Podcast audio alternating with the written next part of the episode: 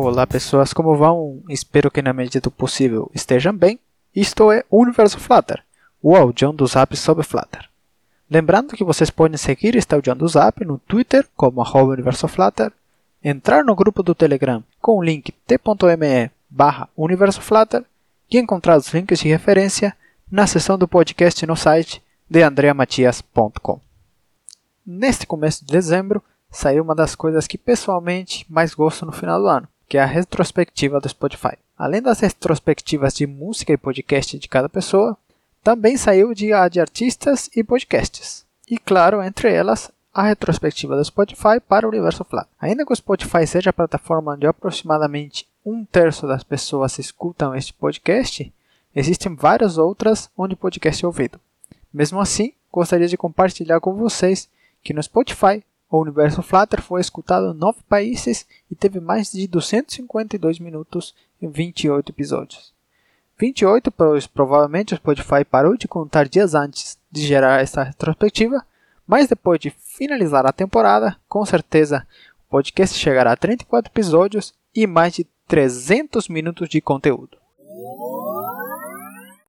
O widget desta semana é o Absorb Pointer.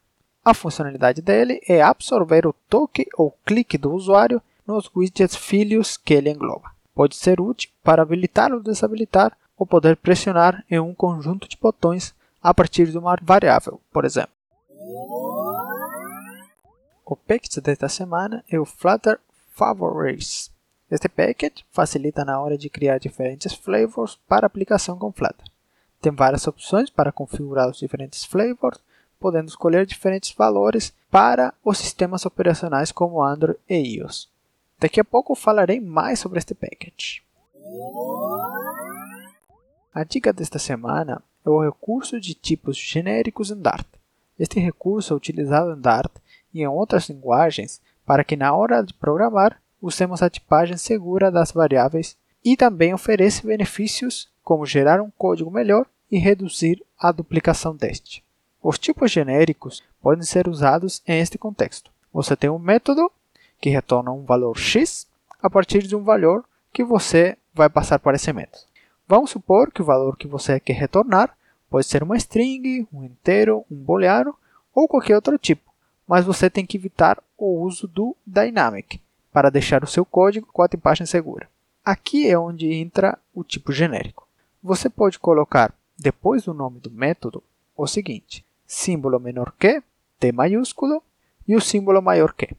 Este T maiúsculo você também vai colocar como um tipo de retorno do método. Então, agora, cada vez que você chame este método, vai colocar o nome do método, símbolo de menor que, o nome do tipo que você quer que o método retorne, por exemplo, string, e fechar com o símbolo maior que.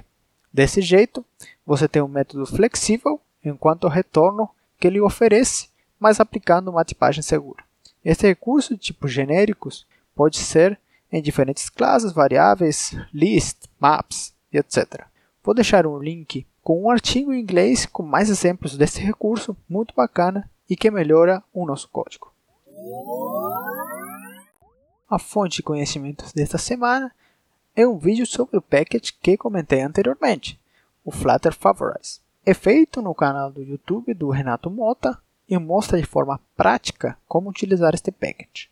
Recomendo dar uma olhada, pois é algo muito necessário quando você quer trabalhar com aplicações de maneira mais organizada. Na sessão de bugs e debugs desta semana, trago na verdade um apelo para vocês. Tem sido difícil para mim achar bugs comuns em Flutter, pois atualmente estou trabalhando mais com Angular no front-end e não tinha muito tempo para meus projetos com Flutter. A partir disso, gostaria de pedir a vocês que enviem algum bug interessante que aconteceu com vocês ou técnica de debug que conhecem e gostariam de compartilhar. Eu sei que os bugs estão longe de acabar no Flutter, mas realmente não tenho me deparado com nenhum relevante ultimamente. Já posso adiantar que na próxima temporada quero fazer uma série como a do DevTools, mas focada em testes no Flutter, abordando os diferentes testes e o porquê de fazer cada um mas não queria iniciar agora, pois senão se cortaria no meio da série, já que o dia 23 de dezembro será o último episódio da temporada. Já que falei sobre a data deste episódio, Falo também que será bem legal com alguns anúncios sobre o podcast, além de uma pequena retrospectiva e, claro, recomendações bacanas sobre Flutter. Então, já sabem que se aproxima o final da temporada e se quiserem mandar algum bug debug, podem fazê-lo pelo Telegram, Twitter ou e-mail. E chegamos ao final. Lembrando que podem contatar enviando um e-mail a universoflutter.gmail.com e no grupo público no Telegram, via o link t.me.